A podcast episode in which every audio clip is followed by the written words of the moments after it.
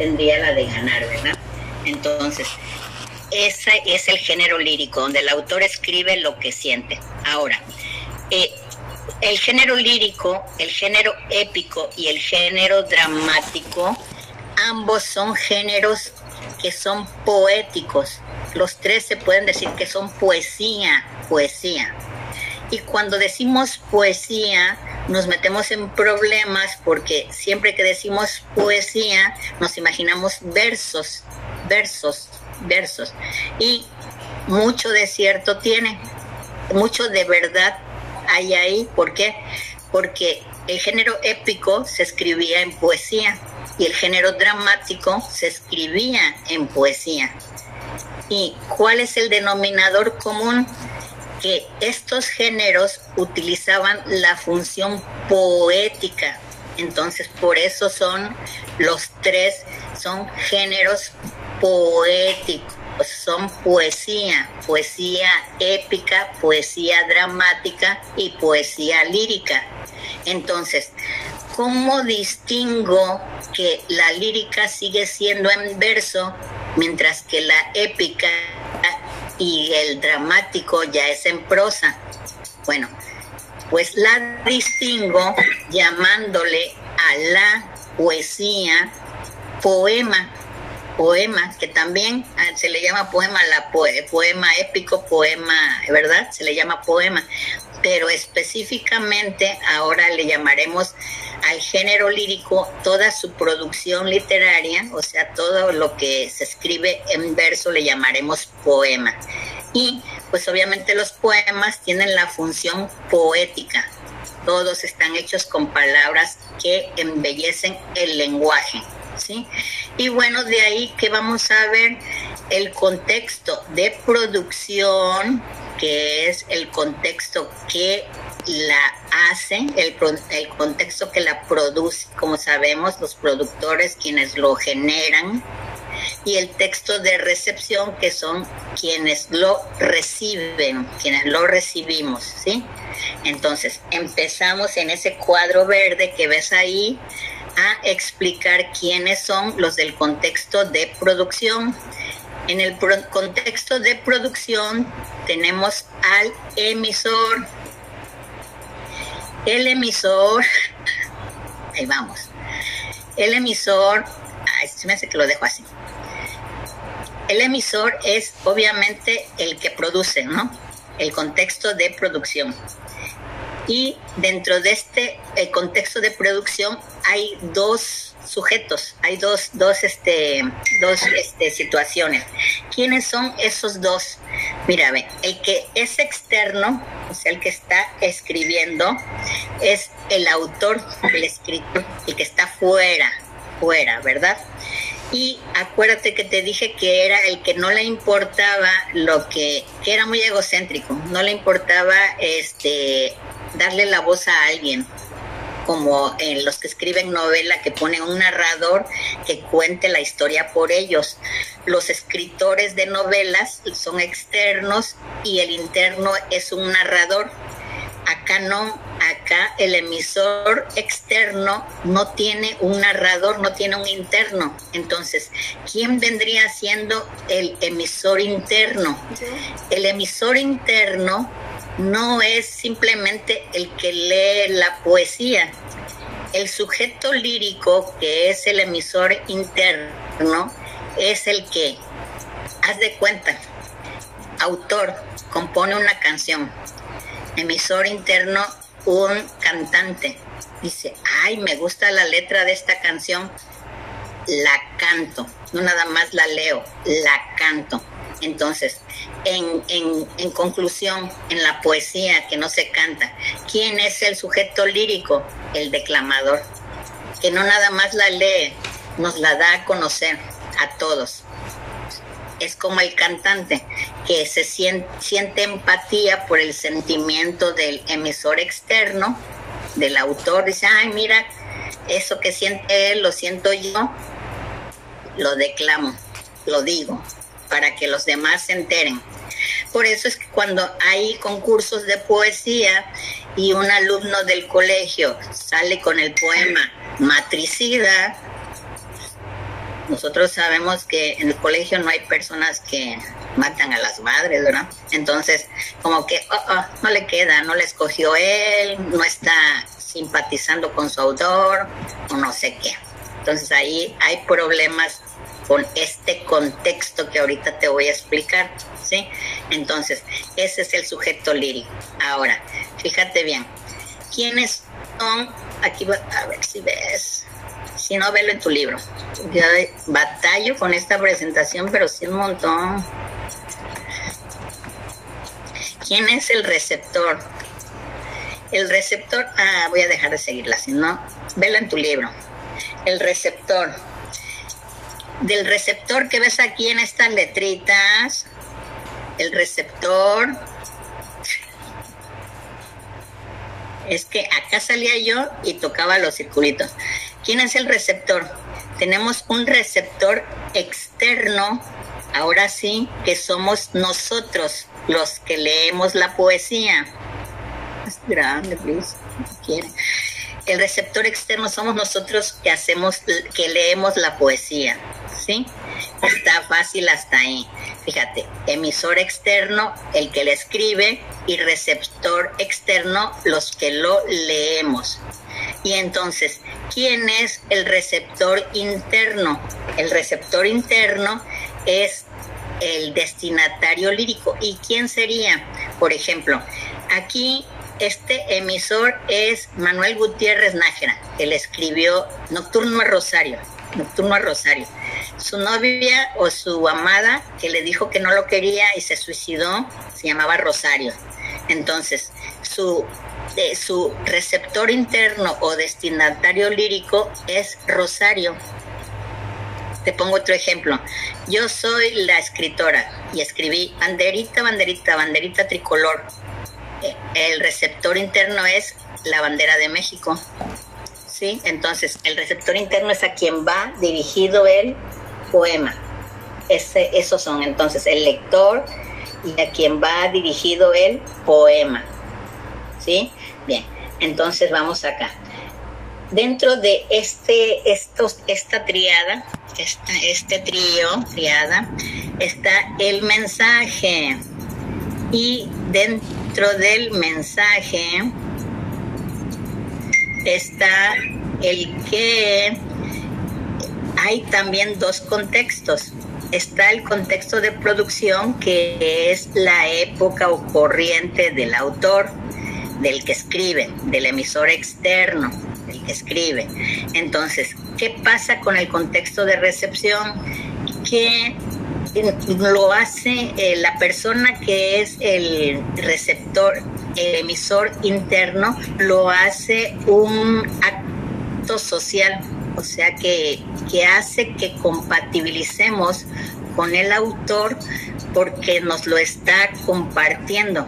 O sea que trae a nuestra época a un autor, por ejemplo, del siglo XIX, Amado Nervo del siglo XIX, o a Pablo Neruda del siglo XX, lo trae al siglo XXI, y pues ya aquí el contexto de recepción es cuando el emisor interno nos hace pública o una canción o una poesía, que también las canciones son poesía, Son este poemas, poemas, poemas, poemas, ¿sí? Poemas. Entonces, eso se le llama contexto social, a la socialización del contexto de producción. Ese es el contexto de recepción dentro del mensaje. Y pues es raro, por ejemplo, a mí, este, que me gusta oír lo actual, ¿verdad? Yo no sé, soy del siglo XX, me gusta oír lo del XXI. Se me hace muy raro en los concursos de canto oír que los alumnos de este siglo, hasta chiquitos, aquí tengo incluso una vecina que canta este eh, canciones de Consuelo Velázquez, que son de, de principios del siglo XX principio, estoy hablando de 1921. 21, 22. Entonces, ahí está haciendo que no se nos olviden esa época. ¿Sí? Bien, entonces, bueno, aquí ya quedó ese, estos todos esos conceptos, bríncate hasta la página si quieres, eh, ve checando que cada uno está ahí bien detallado y vete hasta la página número 17, 17 en tu libro. Y pues vamos a ver este. Poema, poema. Otra vez. Sí, sí, dije eso. Bien, ahí va. Mira, aquí en el poema hay tres títulos. Lo odio. Hay tres títulos. El título es el poema. Aquí dice el poema, o sea, la composición poética. Y dice que vamos a ver el fondo y la forma. Dice que para verla hay tres niveles y esos tres niveles dice es morfo sintáctico, ve siguiendo el libro, nivel morfo sintáctico, nivel fonético fonológico y nivel léxico semántico. Entonces, el primer nivel morfo sintáctico tiene que ver con la métrica morfosintáctica tiene que ver con la métrica. El segundo, fonético fonológico, tiene que ver con el sonido, con el ritmo y el, la rima, ritmo y rima. Y el tercero tiene que ver con las figuras literarias, el léxico semántico con las figuras literarias.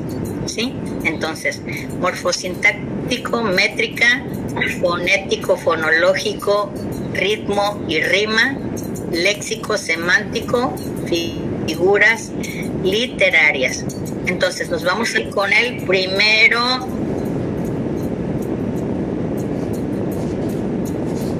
Digo, digo, te voy a, perdón, lo voy a, los vamos a quitar sale. Ups.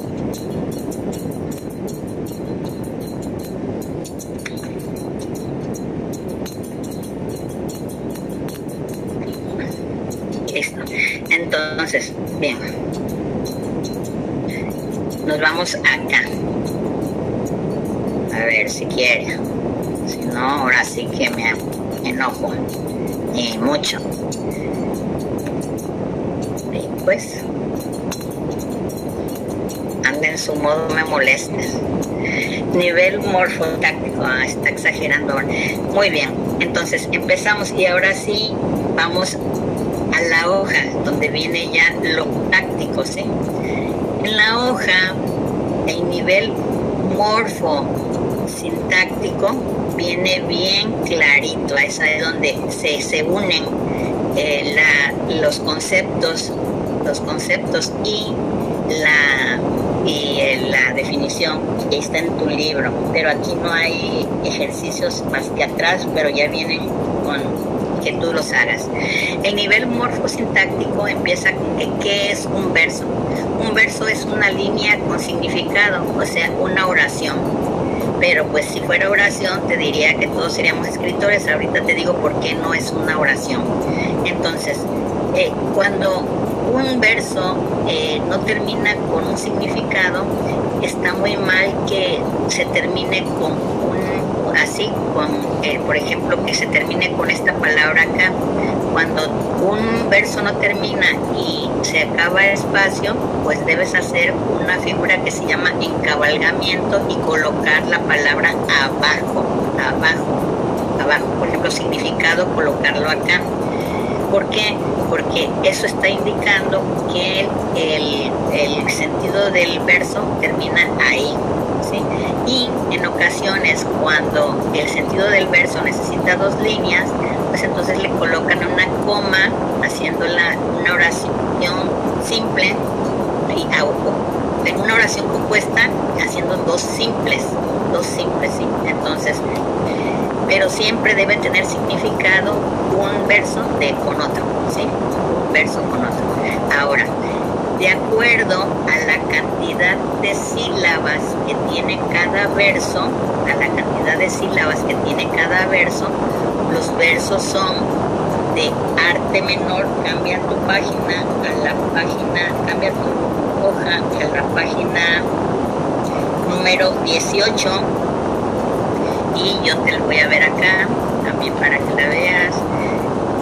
Y los versos de acuerdo a su extensión y a la cantidad de sílabas gramaticales o poéticas si tienen una sola sílaba se llaman monosílabos y así sucesivamente los de arte menor son de 1 a 8 sílabas ¿sí? los de arte menor ocho sílabas. Estamos hablando de ocho sílabas gramaticales o poéticas. Ahorita te digo cuándo se vuelven poéticas. Y de 9 a 14, que hasta ahí viene tu libro, a veces esto ya es exagerado, 16 sílabas, son versos de arte mayor. ¿sí? Arte menor y arte mayor. ¿De acuerdo? Bien, entonces, ahora, bien, ¿de qué depende esos versos de arte menor y arte mayor? Por lo que te digo que no son del todo gramaticales.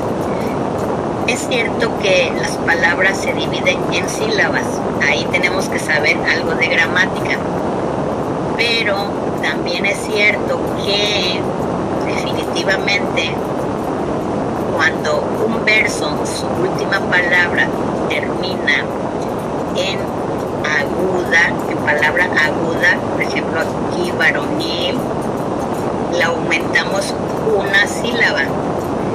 Cuando el verso termina en una palabra grave, por ejemplo luna, no le aumentamos ni le quitamos nada. Si el verso termina en una palabra esdrújula, le restamos una, por ejemplo Córdoba, le restamos una y lo comprobamos. 1, 2, 3, 4, 5, 6, 7. Gramaticalmente este verso tendría 7, pero entonces es un verso poético porque por ley, por ley, no es que si quiere el autor, si su última palabra fue aguda, le aumenta 1.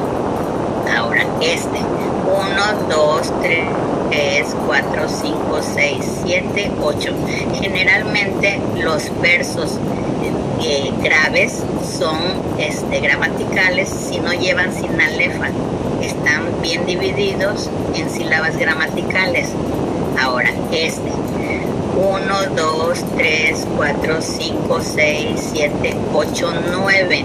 Gramaticalmente tiene 9 y poéticamente se le resta 1 y queda de 8. ¿sí? Entonces, eso se les llama versos agudos, graves y estrújulos. Ahora, si una regla para la para las este para los versos son la acentuación de las palabras, otra regla, la regla regla, no es este permiso sino regla, es la sinalefa. La sinalefa es que el autor no nada más este, divide en sílabas gramaticales.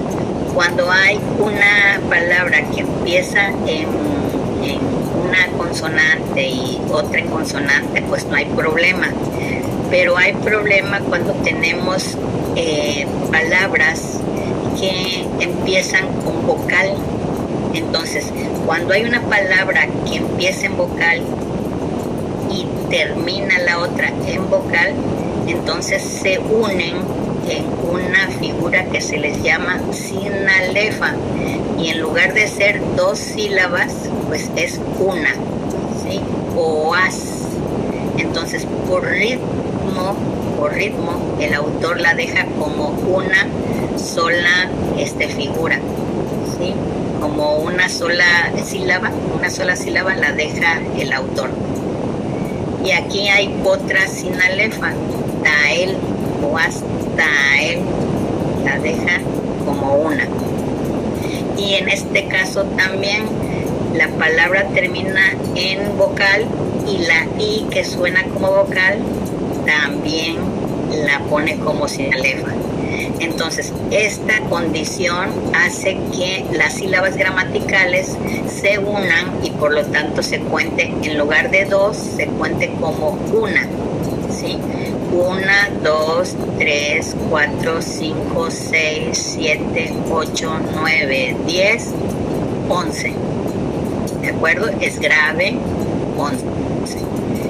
Ahora, existen dos licencias en que el autor puede tomarse en caso de que sea este caprichoso o que quiera él versos exactos. Por ejemplo, cuando un autor quiere versos exactos, ocupa algo que se llama diéresis para hacer más largo el verso. ¿Qué hace para hacer más largo el verso? Separa diptongos para hacer versos más largos. Mira, aquí hay un diptongo. Su es un diptongo y debería ir junto. Entonces, ¿qué hace el autor? Pues los separa y al separarlos, los vamos a pintar de otro color. Y al separarlos, los, este, los convierte en dos y no en uno. Entonces, en eso consiste la diéresis, en que el autor separa los diptongos. En cambio, hay otra figura similar, pero esta es al revés. En lugar de en lugar de este, separarlos, une en diptongo dos vocales que no son diptongos. Por ejemplo, AE no es diptongo y la une. Entonces con esto se ahorra se ahorra este, sílabas. En la sinéresis se ahorra sílabas. Entonces con la diéresis aumenta y con la sinéresis quita. Aumenta, resta, aumenta y resta. ¿Sí? Bien, entonces ahí es donde tenemos ya lo de la métrica. Ahora, dentro de la métrica, según lo que vemos, vemos aquí, está la estrofa, la estrofa. Y la estrofa, si vemos acá, según nuestra hoja también, la estrofa, que acabamos su definición, es una serie de versos ordenados, pero no te puedo decir su nombre eh, de acuerdo a los versos, porque debe seguir ciertas normas ciertas normas de este de ritmo y rima. Si te fijas aquí que tiene unas letras, esto ya nos permite decir que si la estrofa es variada, terceto, cuarteto, cuarteta, quinteto, porque ya se sabe que tiene rima, ritmo, digo métrica, de cuántos este versos, sílabas tiene el verso, cuántas estrofas, cuántos cuántas versos hay en la estrofa, etcétera. Pero aparte qué tipo de rima hay. Entonces, para poder saber esto de la estrofa, esto tenemos que ver la métrica, digo, el ritmo y la rima. El ritmo y la rima. Entonces, síguele a tu a tu este libro y en la página 20 aparece el nivel fónico fonológico. Fónico fonológico. Entonces nos vamos al nivel fónico, fonológico. Vente para.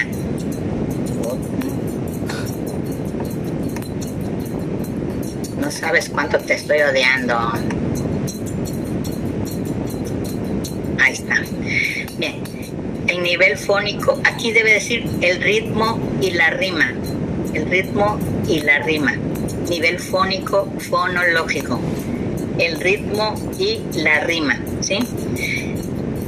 Eh, la rima dentro del ritmo tiene dos tipos de rima. La rima es eh, la igualdad de sonidos que hay a partir de la vocal tónica. Tónica. Entonces, hay dos tipos, volvemos a la hoja, dos tipos de rima. Mira, volvemos aquí. Consonante, cuando todas las letras coinciden después de la tónica. Y asonante, cuando solo las vocales. Y aquí hay un montón de ejemplos. Y yo te digo, querido amigo, que soy testigo y no consigo, ¿verdad? Higo, higo, higo, higo. Este caso es una estrofa de una misma rima. Se llama monorrimo y luego vamos a ver qué tipo de rima es. Pero no sé si te fijas que las letras que lleva atrás son puras A, A, A, A, A, A, A, ¿sí? Ahora, acá, fíjate lo que pasa, acá. en este caso, no coinciden las vocales, las, las consonantes, y como no coinciden las consonantes, sí coinciden las vocales. Ea, ea, ea, ea, ea, ea. Ea, ea, ea, ea, ea, ea. ¿Sí? Entonces, esta es asonante. Y también como son iguales, son pura A. Pero hay quien dice que esto es monótono. Hay quien dice que quien hace esto se oye muy vulgar, que hay, está muy forzado. Todo lo forzado suena a que no, no, no, no se ve bien. Todo lo forzado mira, se esforzó, mira, se trató de combinar, mira, está forzado. Entonces, empiezan a, los autores a, a, jugar y empiezan a hacer rimas pareadas, o sea, de par en par. Y fíjate, a, a, B, B, y no, y no, cosas, cosas. E, o, e, o, o, o, o, o. O si no, empiezan a alternar era, hora, era hora. A, B, A, B. Pero entonces, ¿cómo le hago? ¿De dónde surgen esas letras? Las letras no son al azar. Las letras se colocan cada vez que surge una rima, es el nombre de una rima, una rima. Se empieza siempre con la A y cada vez que sale una rima nueva se denomina o se nomina más bien con una letra diferente. Por ejemplo, en este verso la terminación es oche, noche. Entonces, como no va a coincidir noche con ninguna, tomo las, las vocales. Entonces, OE. A OE le pongo la letra A, que es la primera. En la siguiente, perdido entonces tomo las vocales I, O. Como no se parecen a O, E, le pongo la siguiente letra del alfabeto que es B. Tomo la siguiente eh, palabra del verso, ella. Como no coinciden las consonantes, pongo EA. Y como no se parece ni a esta ni a esta, le pongo la letra C, que es la que sigue. Ahora me voy al siguiente. Rocío, Io, Io.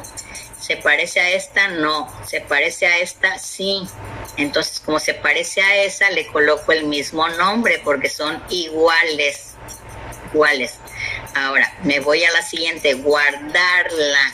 Ah, no se parece a ninguna. Le pongo un nombre nuevo. ¿Qué letra sigue? La D. Entonces, D, A, A un ratito más. Y por último, la última, ¿a cuál se parece? La B a esta. Muy bien. IO, ¿sí?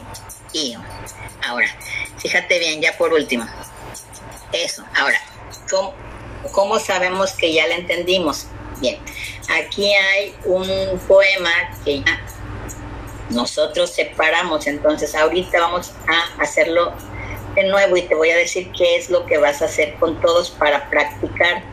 Esta hoja te va a servir para que practiques y compruebes sus definiciones con, con este... los hubiera puesto sus definiciones con... Épale.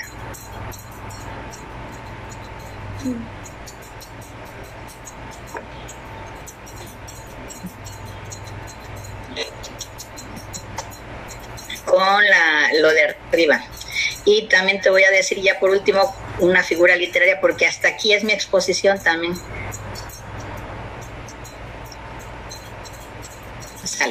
Bien, empezamos. Recatada. Menos cerca. Empiezo, mira, Es separar por rimas. Empezamos. Para empezar, A, ya sabemos que va apartada sus. Esto es lo que hace. Está Disa. Bien, gracias. Del, po, e. No hay diptongo ahí porque son dos graves. Muy bien. Las cuento. 1, 2, 3, 4, 5, 6, 7, 8, 9, 10, 11. 11 sílabas. Antes de poner 11, me fijo qué tipo de palabra es. Aguda, grave o esdrújula. Po, Emma es grave. Entonces sí son 11. Flor, una.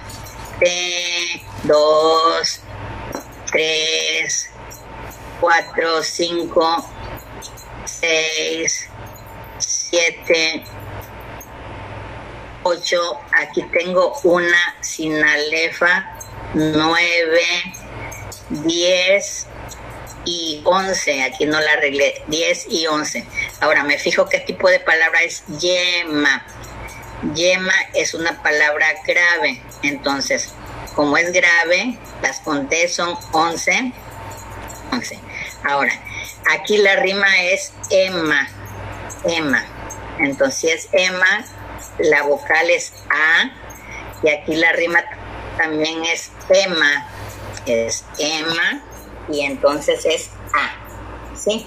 Ahora, fíjate bien, la compruebas y ahora sí le puedes llamar a esta estrofa pareada odístico, odística o pareado odística, porque dice es el conjunto de dos versos de igual rima y métrica.